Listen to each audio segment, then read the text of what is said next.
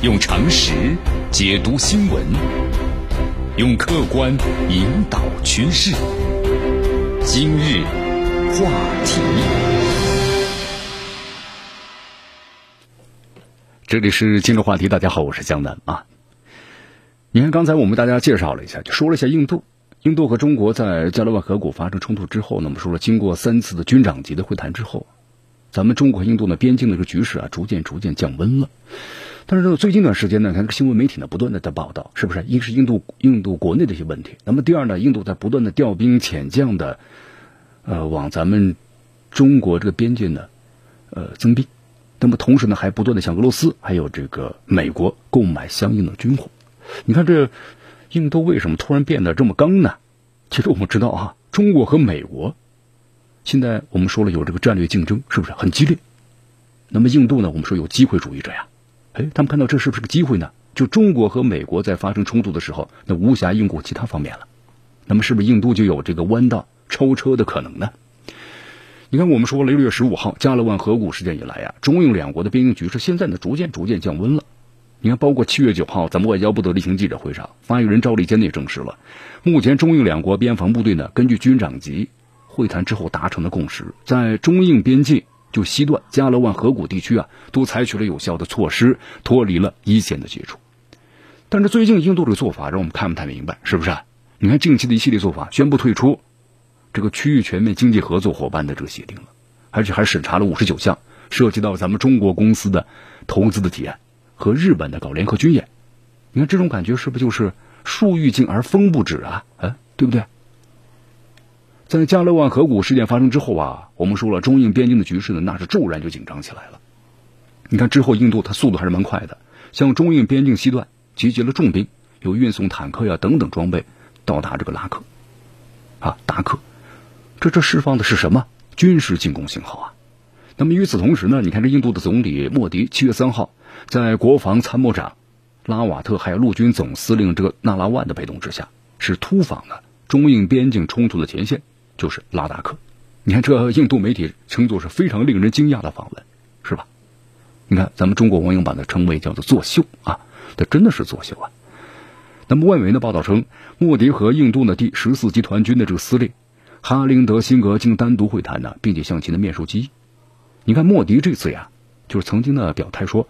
这个扩张主义的年代已经结束了，扩充主义的武力最终只有一个结果失败。所以说，外界呢普遍就认为啊，印度呢这样的此举呢，实际上就是不点名的把矛头啊对准了中国。但是我们说了，和这个边境局势啊形成映照的是，印度在贸易等方面也同步传播这个对待中国的信号。你看，印度之后在为面对媒体啊宣布取消和中企合作的两个火力发电的项目。叫停来自于中国的投资项目，那么对中国产品呢，采取了消极的这么一个清关的策略，是吧？六月二十九号，印度电子信息技术部呢称，基于安全问题，禁用了五十九款主要用于的中国互联网企业投资的这个 A P P 的使用，包括呢抖音海外版啊，还有微信、微博、Q Q 都在呢被禁止的行列。你看，印度还后来暗示嘛，说要打破过去的做法，和某些西方国家一定要批评中国。在台湾的南海啊、香港、新疆的问题上政策，而且印度呢还邀请澳大利亚参加了这个马拉巴尔海的军事演习。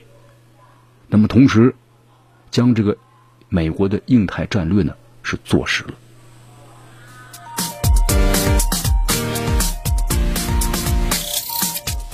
其实大家要特别注意一点，你看这个印度的高级政府官员呢，近日呢也表态说，因为呢中印边境发生了加勒万河谷的冲突事件，所以印方呢拒绝。那么加入呢区域全面经济合作伙伴的关系，就是说，只要有中国主导的经济组织，那么印度呢都选择退出。这个印度他的退群，我们说了不是一时意意气用事啊，那也并非是没有先兆的，是不是？你看，在一九年就去年的时候，十一月四号的晚上，就是当时第三次，呃，领导人会议结束啊，就是区域全面经济合作和伙伴关系。那么刚这次会议一结束，这个印度总理莫迪就透露此意。就说想要退出了，如今呢旧事重提，而且牵出了中国主导这个考虑，所以大家就看出来了没有？印度呢有个非常复杂的对中国外交的心态。那么这里面我们说了，不仅是中国和印度呀，在外贸和国际事务层面有这样的一种对立的情绪，那么印度的反华情绪现在呢也蔓延到了旅游餐饮行业。你看这个德里酒店呢和餐馆的所有者的协会称啊，旗下三千家的酒店不会给任何的中国公民提供的住宿服务。所以说到现在为止，大家可能已经感受到了，印度的反华情绪啊，已经生出了我们说了不理性、非常不理性的色彩了啊！中国似乎成为其靶向的攻击的对象了。那么，印度的这个反华情绪到底从哪儿来呢？其实咱们分析一下，这个复杂的因素呀，有新冠肺炎期间印度对中国消极政策的一个综合的结果。你看啊，我们说这美国现在控制新冠肺炎能控制住吗？根本就控制不住了。那么印度呢？印度呢，同样的如此，对吧？美国甩锅于中国啊，中国病毒、武汉病毒等等等等功夫病毒。那么印度呢，同样也是如此。你看印度政府呀，现在甩锅转移民众视线，也是越来越频繁了。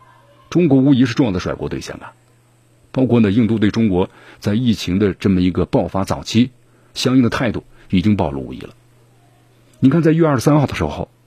为了遏制疫情进一步的蔓延，武汉就宣布呢封城了。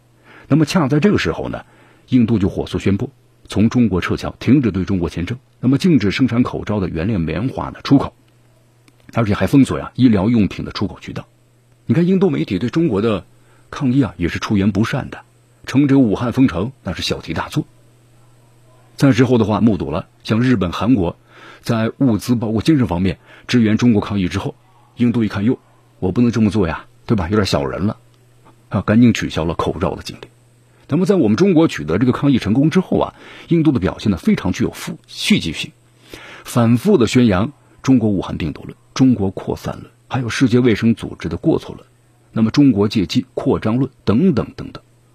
你看，一贯对中国持批评态度的印度前外交这秘书这个西巴尔，把西方指责中国的言论呢复述了一遍，甚至提出啊对中国征收了武汉税。包括呢，还有印度的某一位不知名的律师，还通过皮包组织向中国还有索赔。那么，印度对于疫情、对于中国关系的思考，我们说了，不光光是这些。你看，印度呀，它的精英人士眼中，抗疫呢已经成为展示政治体制优劣的一个窗口了。中国政治体制是疫情大爆发的原罪，就被他们这么认为的。那么，印度呢，一旦是抗疫成功，那就是世界。民主体制打造样板啊，是印度的政治体制，是中国的最大的威胁等等论调。那在印度现在是甚嚣尘上，可惜啊，这印度的抗疫成效呢，非常的没有效果，也没有给这个世界民主体制呢打造个样板的机会。不过呢，这不妨碍印度的前外交秘书啊，前驻华大使这个顾凯杰给全世界讲故事的热情。你看，在这个六月四号的时候，顾海杰呢在《纽约时报》发表了一篇题为“是中国不想呢推翻全球秩序，而是想接管它”这么一篇文章，就成了如果西方的无火无法这个恢复呀对民主普世力量信念，那么从印度到印尼，从加纳到这个乌拉圭，中国可以如愿占领全世界。你看这一番言论呢，我们把它看称为印度版的铁幕的演说，是不是？那印度为什么会这么刚呢？机会呀！机会主义者呀，你看，当这个美国和日本呢，就是鼓吹经济上和中国脱钩的时候啊，你看印度当时就立刻表示要考虑拿出两个呢，这个卢森堡一样大的个土地，就是吸收从中国呢转移出去的产业，重点布局医疗设备、电子设备、重型机械制造等等十大的制造企业，就力推啊印度制造要崛起。你看这印度言下之意就说了，想成为一个产业转移的接盘侠，能不能如愿以偿呢？一个字，悬。好，为什么要这么说？简单给大家分析一下。你看最近这么几年吧，在改善印度制造的软环境方面，那么印度呢，我们说了非常罕有的产生实效的一些举措。因为印度这国家我们都知道啊，这个办公效率是相当低的啊。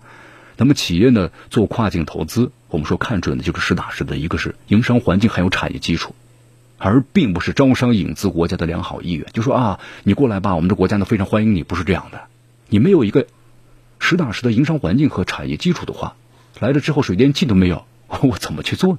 那么退一万步讲，就算有制造业的企业撤出中国，如何确保他一头扎进印度温暖的怀抱呢？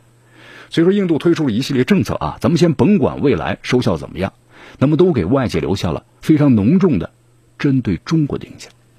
你看，举个例子吧，最典型的就是莫过于在四月十八号，印度工业和内贸促进局就突然修改了这个外资的政策。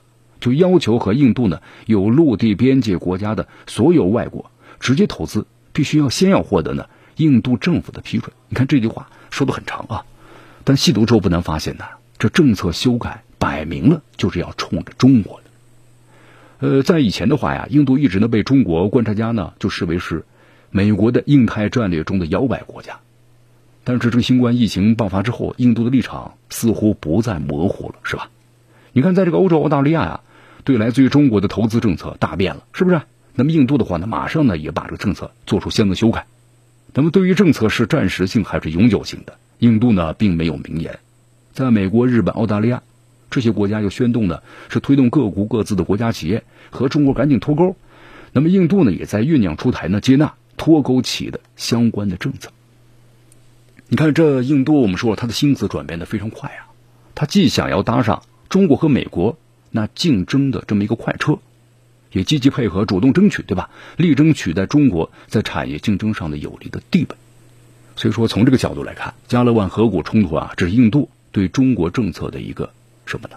自然的结果。你看，我们说现在加勒万河谷这个事件引发的紧张局势，逐渐逐渐的降温了。那么，印度此后会不会和中国相向而行呢？这个变数，江南都觉得还是非常大的啊。为什么要这么说？你看，从这个印度对中国的外交史上来看呢，对标中国。那是印度外交的传统啊，就是哎，时而的防范戒备，时而的又共叙合作，对吧？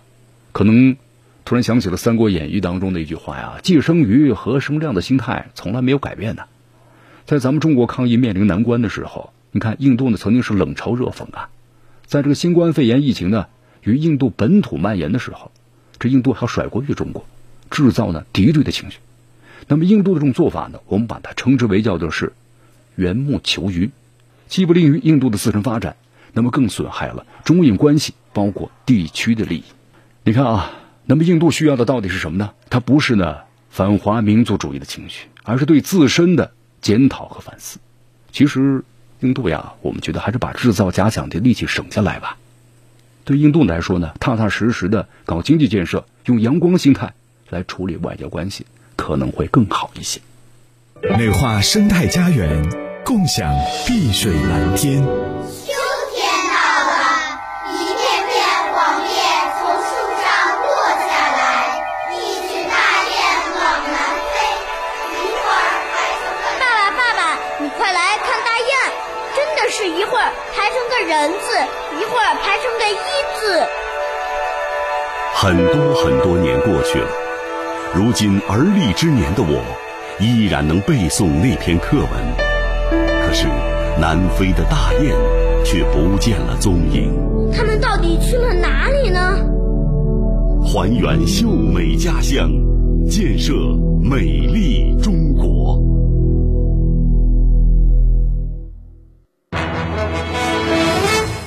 用常识解读新闻，用客观引导趋势。